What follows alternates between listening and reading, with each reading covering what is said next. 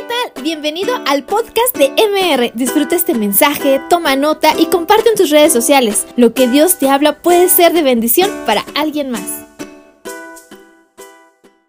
Hola, ¿cómo están?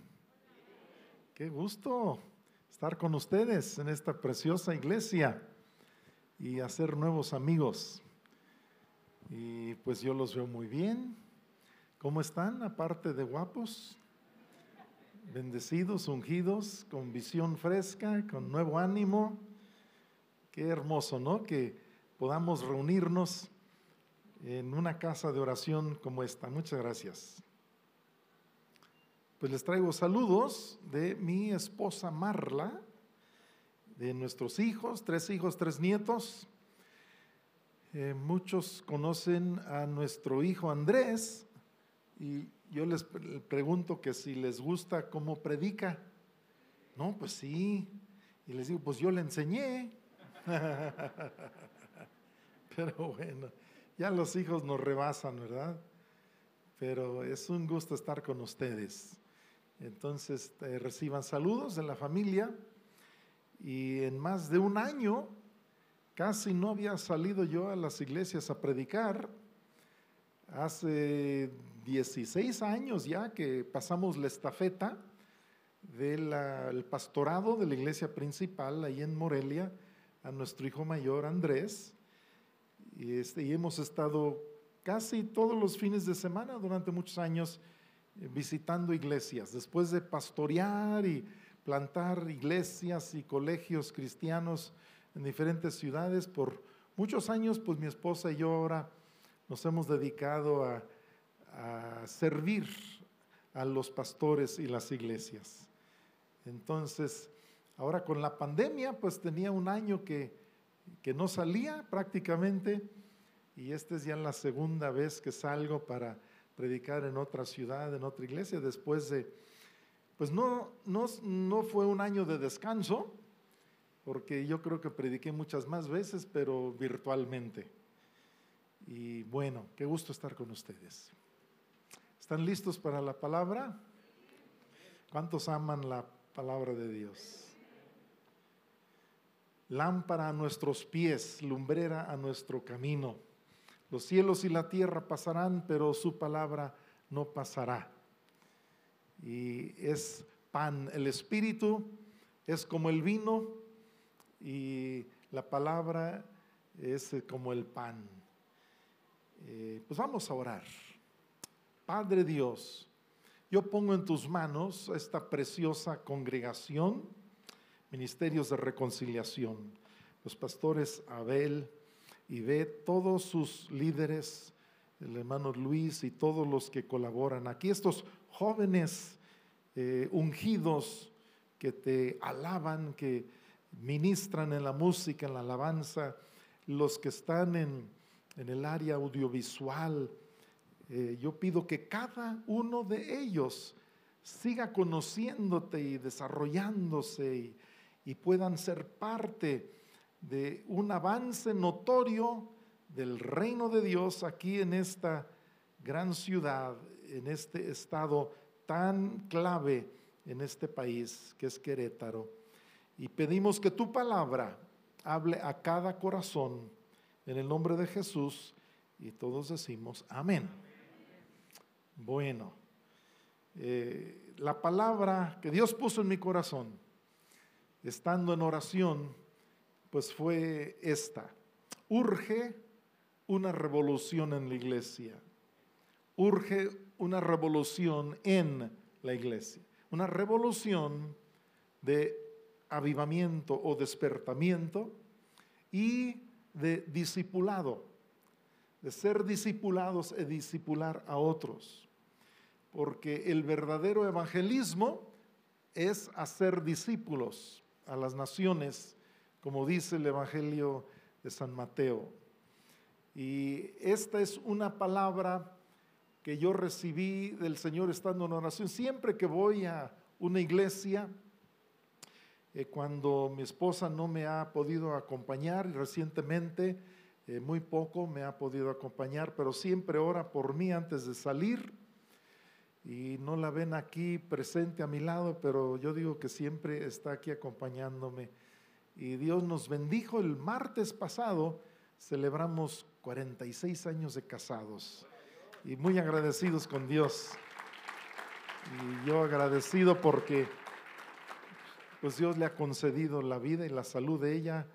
Ha batallado bastante, pero es una guerrera de Dios. Y ella siempre ora por mí antes de salir. Y anoche también me dijo, estoy orando por ti, te quiero mucho, Dios te va a usar, Él te ha dado una palabra. Y es hermoso porque pues nos queremos más que nunca. Y yo, yo he entendido una cosa, que es imposible conocer a Dios y no conocer su amor. Y, yo sé por qué está sonriendo la hermana también, porque también he entendido que yo no puedo ni sin Dios ni sin ella. Somos un equipo. Y, la verdad es que lo que hemos hecho, eh, pues yo llevo 50 años predicando el Evangelio y 46 años sirviendo de tiempo completo en la iglesia, en diferentes lugares, junto con mi esposa. Y quiero decirles a los que todavía no llegan a los 46 años de casados, que sí se puede. Dile al que está a tu lado, sí se puede. Dios es bueno, Dios es fiel. Pero Dios puso en mi corazón esta palabra, que hablara del avivamiento. Otra forma de decirlo es resurgimiento, eh, renacimiento, renovación, este, un despertamiento espiritual. Pero no nada más eso, sino un enfoque en el mentoreo, en una educación cristiana auténtica, continua, personalizada, al estilo Jesús. Él llamó a cada uno de sus seguidores por nombre, así como a cada uno de los que están aquí hoy. Dios te ama y Dios te llama y Dios tiene un plan para tu vida y tú no estás aquí por coincidencia. El Espíritu de Dios te trajo aquí hoy y tiene algo que hablarte a ti de manera muy personal. Yo lo creo. Y Dios todos los días me asombra y de repente viene una palabra profética para alguien, de repente durante la predicación hay una dimensión de unción profética y, hay palabra de conocimiento y palabra de sabiduría. Y, y ustedes saben que aunque yo predico la misma predicación o un pastor, este, cada vez que se expone es diferente. Eh, porque cada grupo de personas es diferente, porque es un momento diferente. Estos ahorita son momentos únicos en la presencia de Dios. Lo que estamos viviendo ahorita nunca lo hemos vivido antes y nunca lo volveremos a vivir. Esta es una oportunidad única para conectarnos con Dios. Esta es una oportunidad muy personal para cada uno de nosotros para tener un encuentro fresco y revelación mayor de la grandeza de Dios. Y tú has venido en un acto consciente o inconsciente, o porque decidiste o porque te trajeron, pero de acercamiento a Dios. Y su palabra dice, acercaos a Dios y Él se acercará a vosotros. Y aquí hay una dinámica, cuando se reúne el pueblo de Dios, hay una dinámica única porque nosotros somos el cuerpo de Cristo, la familia de Dios. Y cuando nos reunimos suceden cosas únicas. Y tú no puedes separarte, digamos que tú eres una mano, sepárala del cuerpo, no funcionas. Que digamos que tú eres una oreja separada del cuerpo, no sirves. Únicamente unidos con el cuerpo, no solo físicamente, sino en espíritu, en verdad, en amor, en eh, vinculación, en comprensión, en empatía. Somos el cuerpo de Cristo. Y quiero decirles que si nosotros vamos a cumplir la gran comisión que nos dejó Jesucristo, únicamente podremos hacerlo en el poder de su Santo Espíritu y con un entrenamiento y adiestramiento y una formación personal en el poder del Espíritu Santo, pero también un proceso de formación personal. ¿Por qué creció la iglesia del primer siglo de 12 personas a miles, a millones de personas? Hoy en día hay más de 2 mil millones de seguidores de Cristo en el mundo. Hace dos mil años eran 12. Cuando Jesús ascendió eran 120 y ahora son dos mil millones, sin contar todos los que han creído y han seguido a Cristo y han fallecido en estos dos mil años que ya están en la presencia de Dios. ¿Por qué creció esto? ¿Por qué explotó el cristianismo? Te voy a decir por qué. Porque Cristo dijo, yo no los voy a dejar solos, yo estaré con ustedes todos los días. Y cada persona que tenía un encuentro con Jesús, su vida era totalmente transformada. Ninguna persona, si tú lees el Nuevo Testamento, que tuvo un encuentro con Jesús, quedó igual, fueron transformados. Un encuentro con Jesús. Y él tardó tres años en adiestrar a doce discípulos.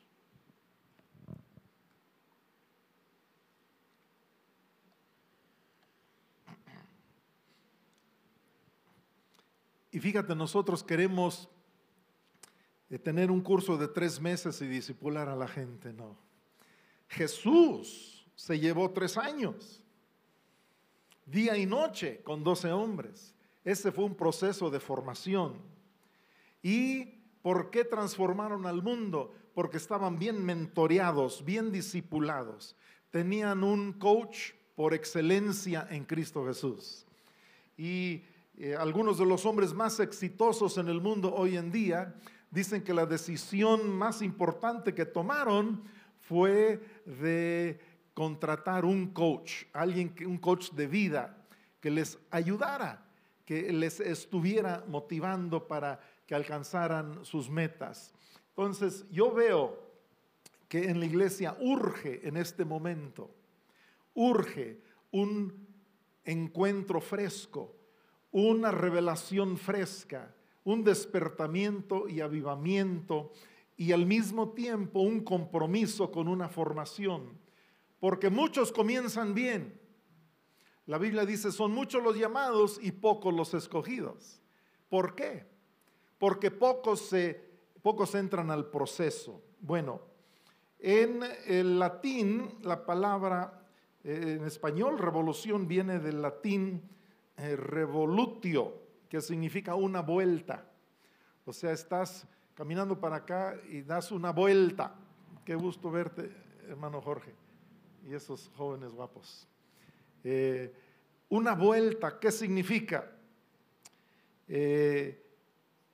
En el diccionario español, tres de las cinco definiciones que yo escogí son las siguientes.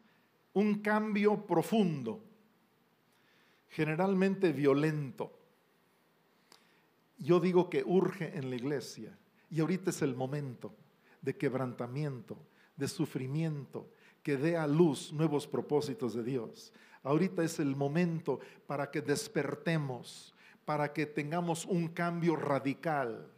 Y yo declaro en el nombre de Jesucristo un resurgimiento en tu vida, un renacimiento en tu vida, una vuelta, que tu vida dé una vuelta y que dejes el rumbo hacia donde te dirigías y que cambies de rumbo y comiences a sentir una intensidad y comiences a sentir un fuego y comiences a sentir un despertar y un avivamiento y visión fresca y revelación fresca de Dios en este tiempo de pospandemia donde ha habido tanta muerte en la iglesia más vida, más de 300 personas y familiares partieron a la presencia de Dios en el último año. Amigos muy cercanos nuestros, ha sido un tiempo de dolor, pero yo percibo en el Espíritu que la iglesia está con dolores de parto y muchas de sus familias y sus vidas también, deseando dar a luz un nuevo comienzo, un nuevo día en los propósitos de Dios.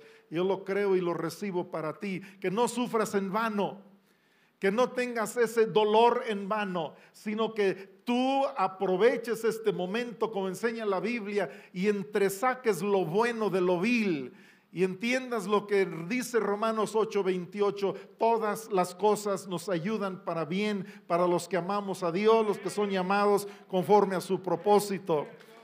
Y gracias a Dios porque Cristo dijo, en el mundo tendréis aflicción, pero confiad, yo he vencido al mundo. Y gracias a Dios por lo que nos enseña la palabra de Dios. Hay promesas para ti y para mí en la preciosa palabra de Dios. ¿Cuántos lo creen? Cambio profundo, levantamiento o sublevación popular, cambio rápido y profundo en cualquier cosa. Es lo que dice el diccionario español. Yo le pido a Dios, en tu vida, hoy, sino la continuidad, el inicio de una revolución espiritual, de avivamiento y de mentoreo, junto en las dos palabras, es lo que el Espíritu de Dios está poniendo en mi corazón. Y anoche estuve viendo en sueños y despierto una palabra profética para esta iglesia que les compartiré al final.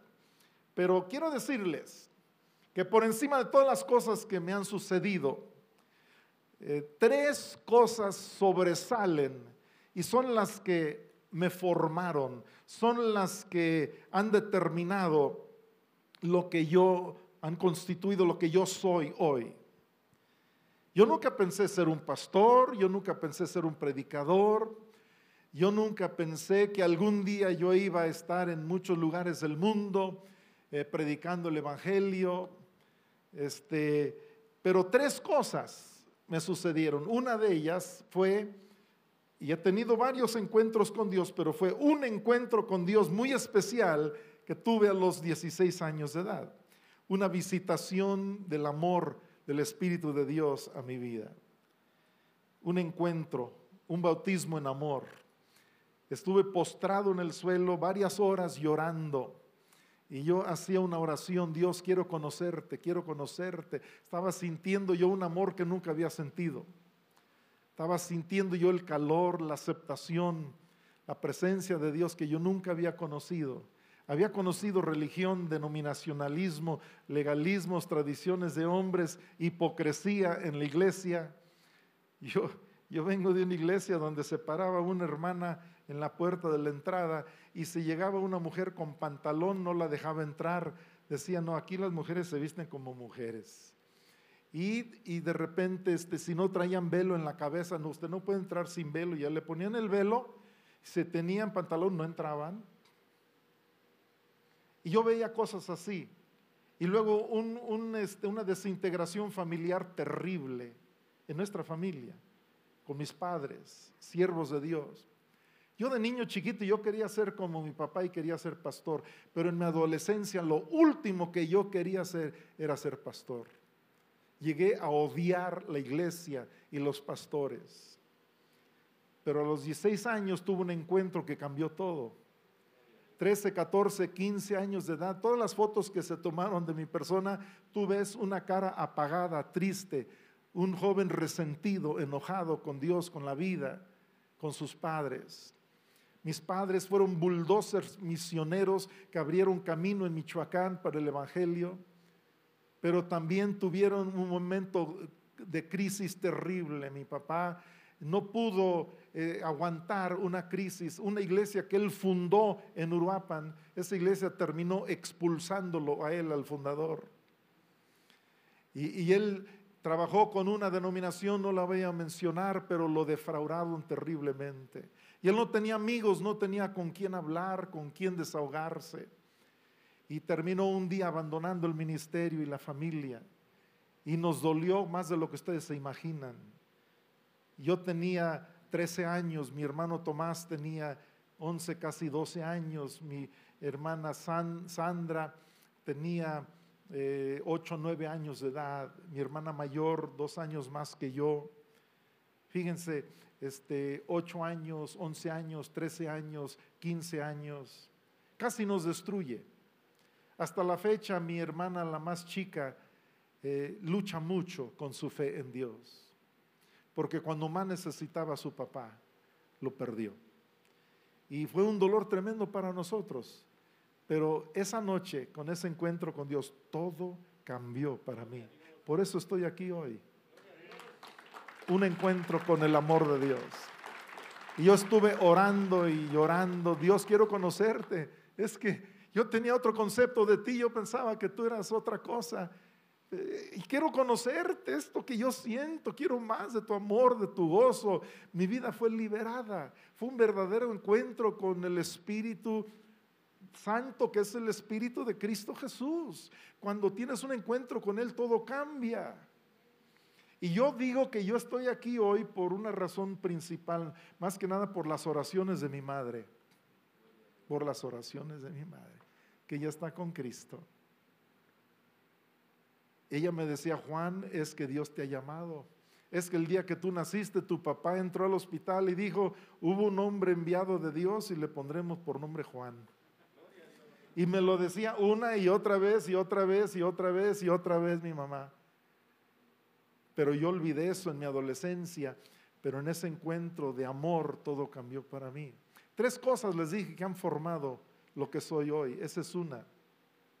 La segunda se relaciona con la misma primera, que fue una revelación fresca de, de, conocer la persona de Dios. Escucha bien, Dios es muy diferente a religión.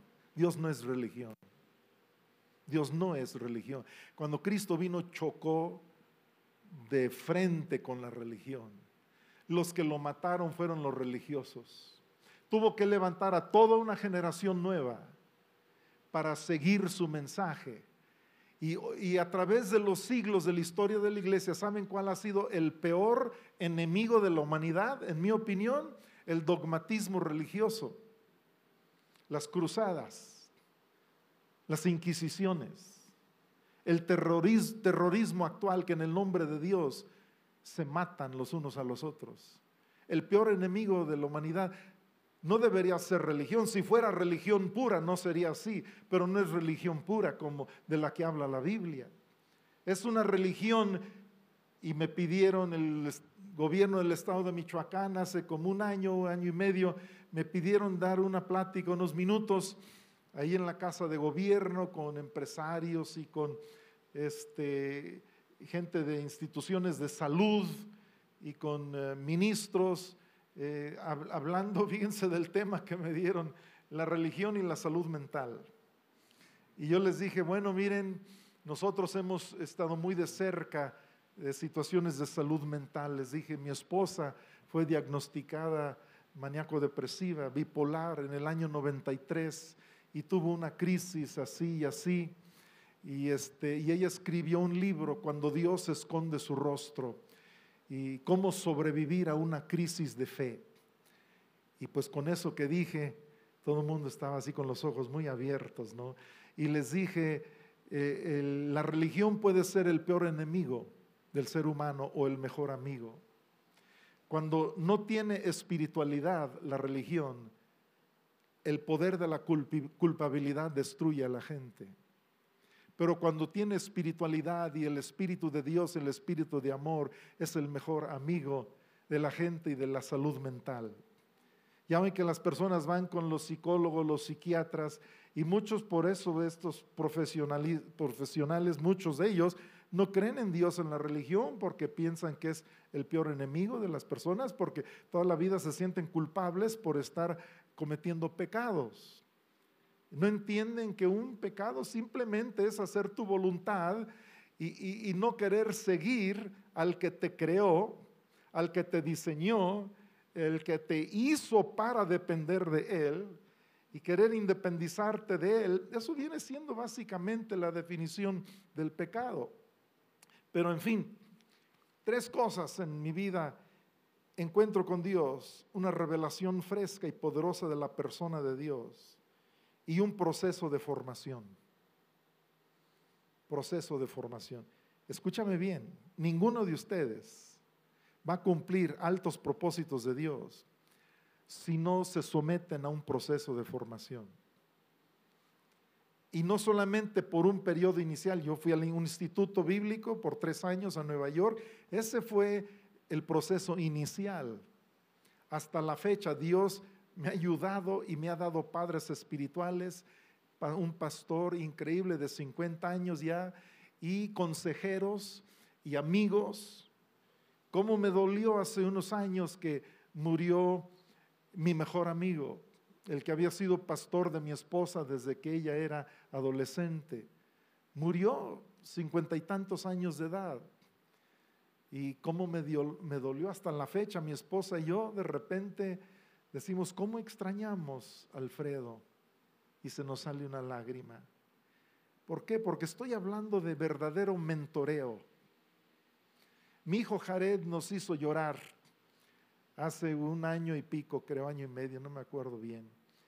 Fue ahorita tiene 19 años, tenía 17 años, y mi hijo Andrés lo encargó totalmente del Congreso Anual de Jóvenes.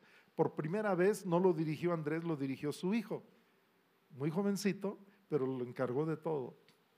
Fue el Congreso de Jóvenes más exitoso de todos los años anteriores, más numeroso, más ungido, a medio congreso había muchos jóvenes nuevos, bautizaron, si me acuerdo bien, cerca de 300 jóvenes así en, espontáneamente en agua porque recibieron a Cristo. Hubo un mover extraordinario en ese congreso del Espíritu de Dios. Y yo animo mucho a los jóvenes que están aquí a que se levanten, es su tiempo una nueva generación está levantándose en este tiempo de dolor para cumplir tremendos propósitos de Dios. Y ahorita la generación Z y los millennials están en una crisis tremenda. Ya la mayoría de la generación Z ya no creen en Dios. Tienen toda la ciencia, toda la tecnología, tienen toda la información a la punta de sus dedos, pero no tienen formación no tienen conocimiento de Dios, no tienen sabiduría y ha aumentado la tecnología, el placer, la diversión, las oportunidades, el conocimiento, los estudios, pero también ha crecido eh, increíblemente la ansiedad, la depresión y el suicidio. La generación más estudiada, con más conocimientos a su alcance, es la que mayor índice de suicidio tiene generación Z, los nacidos más o menos de 1996 o del 2000 para acá. Y yo le pido a los padres de familia aquí y a los maestros y a los líderes aquí en la iglesia, yo les pido en el nombre de Cristo Jesús que den lugar, que den tiempo a los jóvenes. Es el tiempo de Dios para que le demos prioridad a nuestros niños y a nuestros adolescentes, a nuestros jóvenes que Dios te ayude si tú tienes uno en tu casa. Tienes que sentarte y escucharlos y entrar en su mundo y saber qué piensan y cómo piensan y por qué hacen lo que hacen.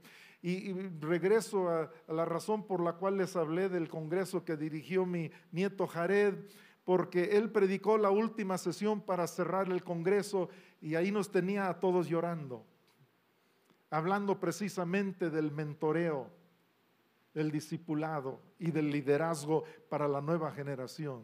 ¿Y saben qué nos dijo? Nos dijo, el mejor líder es el mejor amigo. Sean amigos de los jóvenes. ¿Quieren ser buenos líderes de los jóvenes? Sean sus amigos. Y él habló de, sus propias luchas, de sus propias tentaciones. Quiero decirles que la nueva revolución sexual en esta generación es cien veces peor que la que experimentamos algunos de nosotros hace años en los 60 y en los 70. No es nada lo que nosotros vivimos cuando se rebelaban en Estados Unidos, cuando yo estaba en high school allá, en contra de la guerra de Vietnam y decían, no, uh, don't make war, make love, no hagamos guerra, hagamos el amor. Y esa fue una revolución sexual fuera de serie, pero no se compara con nada con la actual. Y en esta pandemia ha aumentado, ha aumentado en un 60% la violencia familiar y la violencia sexual en el hogar. Estamos en un momento crítico de la historia. El futuro de México está en nuestras manos. El futuro de Querétaro está en nuestras manos. Esta iglesia es una iglesia con un llamado de Dios único, así como cada iglesia local. Dios les ha dado esta ciudad y también a otros siervos eh, que Él tiene aquí. Dios les ha dado esta ciudad. Y yo declaro que ustedes van a renovarse en el poder del Espíritu Santo y van a renovarse en relaciones interpersonales y van a saber amarse, comprenderse, tenerse confianza, comunicarse con el corazón en la mano y tener una nueva eh, dimensión de interacción y de verdadero amor incondicional los unos por los otros y quiero compartirles tres escrituras. Mateo 28 es la primera. Ahí habla de la gran comisión. La gran comisión, versículos 18 al 20. Mateo 28 dice, Jesús se acercó y les habló diciendo, toda potestad me es dada en el cielo y en la tierra. Por tanto, id y haced discípulos de las naciones, todas las naciones bautizándolos en el nombre del Padre, del Hijo y del Espíritu Santo, enseñándoles que guarden todas las cosas que yo os he mandado. Y aquí yo estoy con vosotros todos los días hasta el fin del mundo. ¿Cuántos creen eso? ¿Cuántos saben que las naciones están en nuestras manos? el futuro de México está en nuestras manos. Nuestro llamamiento es, la comisión que nos dejaron es disipularlos discipularlos, mentorearlos, conocerlos, ser sus amigos, pasar tiempo con ellos, pero no con nuestros recursos y capacidades humanas, no. La otra mitad de la gran comisión está en Lucas 24, Mateo 28 y Lucas 24. Cuando quieras entender la gran comisión, por favor escucha, no puedes nada más leer Mateo 28, tienes que leer Lucas 24. Está una parte en Mateo 28 y otra parte en Lucas 24. Mira lo que dice en los versículos 46 en adelante. Eh, les dijo, así está escrito y así fue necesario que el Cristo padeciese. A propósito, si fuera, si fue necesario que Cristo sufriera, también lo es para los seguidores de Cristo porque ahí es donde somos formados, porque el sufrimiento nos quebranta y nos enseña a agotar nuestros recursos y a depender de Dios. Nuestro sufrimiento es el fuego purificador como para el oro y la plata. Y ahí es donde se quema la escoria y las impurezas. Y ahí es donde se, eh, se acaba la madera, el heno y la hojarasca y solo queda el oro, la plata y las piedras preciosas. Y tú estás en un proceso similar ahorita, aunque no lo creas. Dios te está purificando y preparando. Pero en medio de esto necesitamos el poder del Espíritu Santo. Miren lo que dice que Cristo padeciese y resucitase de los muertos al tercer día, que se predicase en su nombre el arrepentimiento, el perdón de pecados en todas las naciones, comenzando desde Jerusalén, y vosotros sois testigos de estas cosas. Ahí les va el complemento de Mateo 28, siguiente verso. He aquí yo enviaré la promesa de mi Padre. Quiero que vean que es una promesa. Es una promesa yo les enviaré la promesa de mi Padre sobre vosotros, pero quedaos, esa palabra Dios la está usando para hablar ahorita a tu corazón. Quédate esperando recibir el poder que necesitas para cumplir tu misión. Quedaos vosotros en la ciudad de Jerusalén. ¿Hasta qué dice? Seáis investidos de poder desde lo alto. En otras palabras, no dice Jesús, vayan a todo el mundo y prediquen el Evangelio y hagan discípulos de todas las naciones, punto. No, eso no dijo. Porque lo demás es, no se muevan un centímetro, quédense donde están hasta que sean investidos con el poder de lo alto. Y entonces sí, vayan. En este momento de sufrimiento, de renacimiento, el Espíritu de Dios te está diciendo, quédate y asegura renovarte porque urge una revolución en la iglesia de avivamiento y de una manifestación del poder del Espíritu Santo para que ustedes puedan cumplir en este año 2021 en esta época pospandemia los propósitos únicos de Dios en sus familias y en sus ciudades y en sus iglesias. Poder del Espíritu Santo. Y si realmente entendemos esto, no nada más es un encuentro, sino es un encuentro con revelación de la persona de Dios. Si tuviéramos tiempo, leíamos todo, ni siquiera he tenido tiempo ni en la primera ni en la segunda reunión ni en esta reunión para explicarles un poco. Otro día vamos a tener que este, venir o mandarles un video donde les explico lo que Dios ha puesto en mi corazón con relación a Isaías 6. Son tres escrituras, Mateo 28, Lucas 24 e Isaías 6. En Isaías 6 todo el mundo conoce los primeros ocho versículos, pero yo no he escuchado a nadie predicar de los versículos 9 al 13.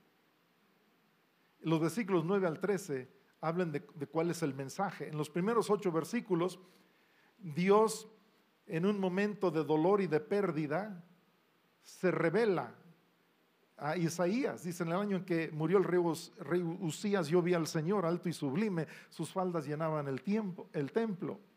Y tú tienes un encuentro y revelación fresca.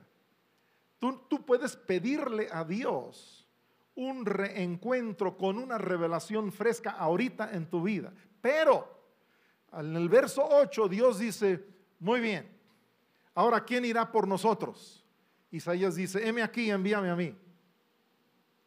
Y todo el mundo deja de leer ahí, deja de estudiar ahí. No, no, no, no, no. ¿Qué dice el resto del capítulo? Habla de un proceso de pérdida, de dolor, de más sufrimiento.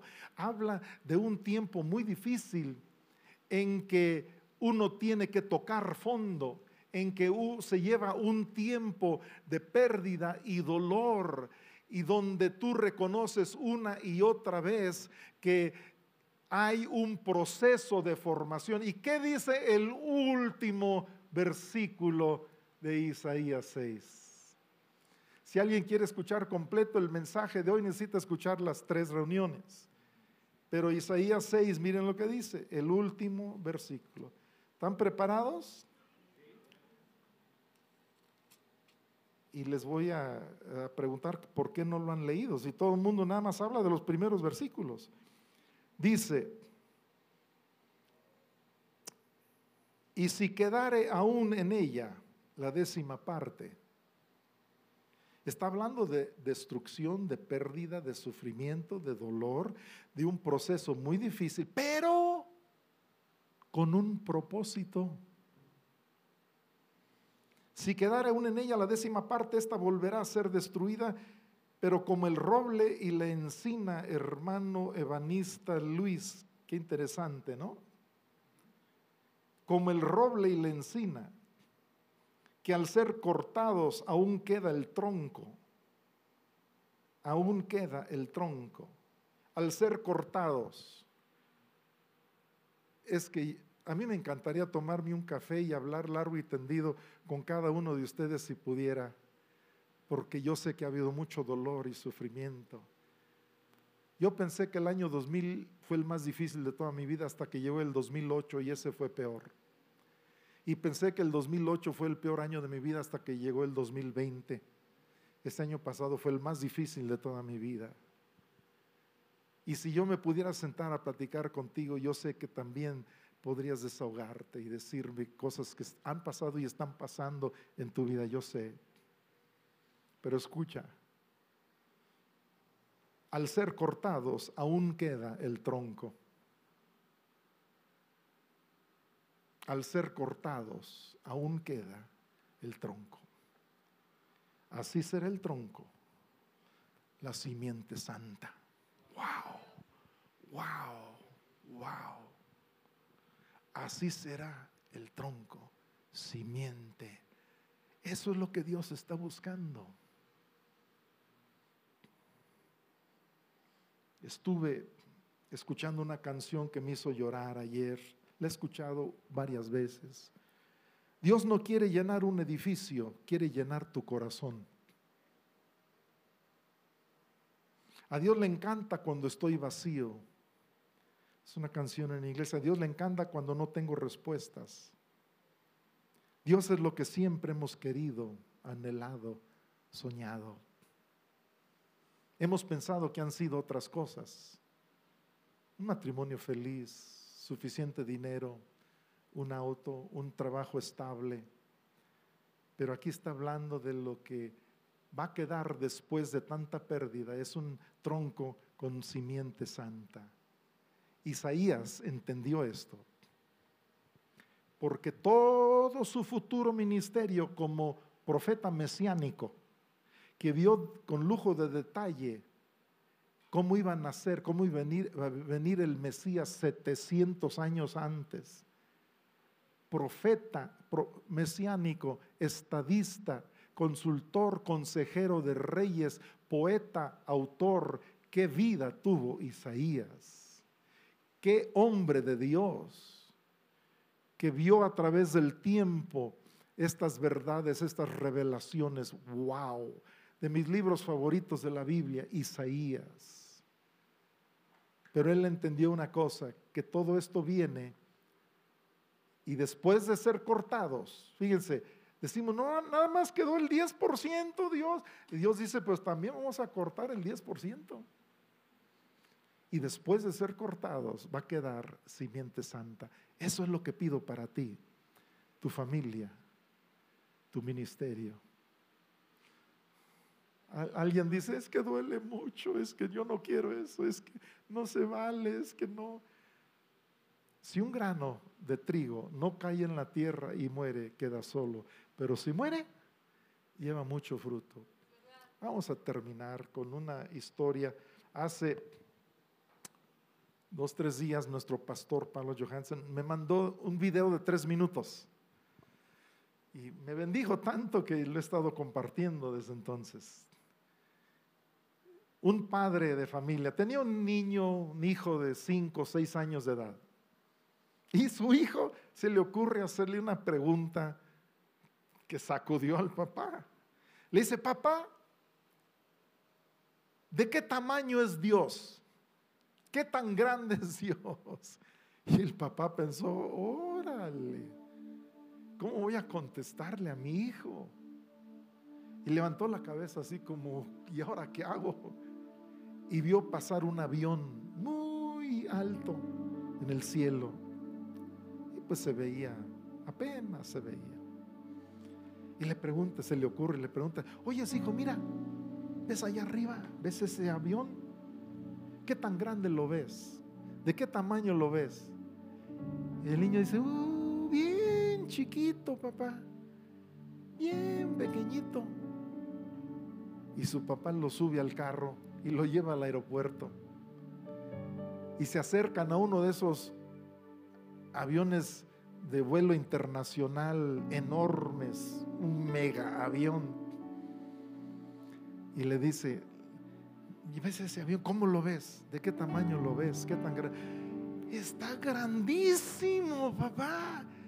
Está mega grande, súper grande. Estamos hablando de cinco años, seis años. Y el papá le dice, así es Dios. Si lo ves de lejos, lo ves bien chiquito. Pero conforme más te acercas, más ves su grandeza. Wow, qué lección le enseñó a su hijo. Y ahorita les profetizo a ustedes, yo declaro que Dios les va a ayudar en estos días a ver su problema que lo han estado viendo tan grande que lo vean bien chiquito. Y a Dios que lo han estado viendo tan chiquito, lo vean bien grande. Te lo declaro en el nombre de Cristo Jesús.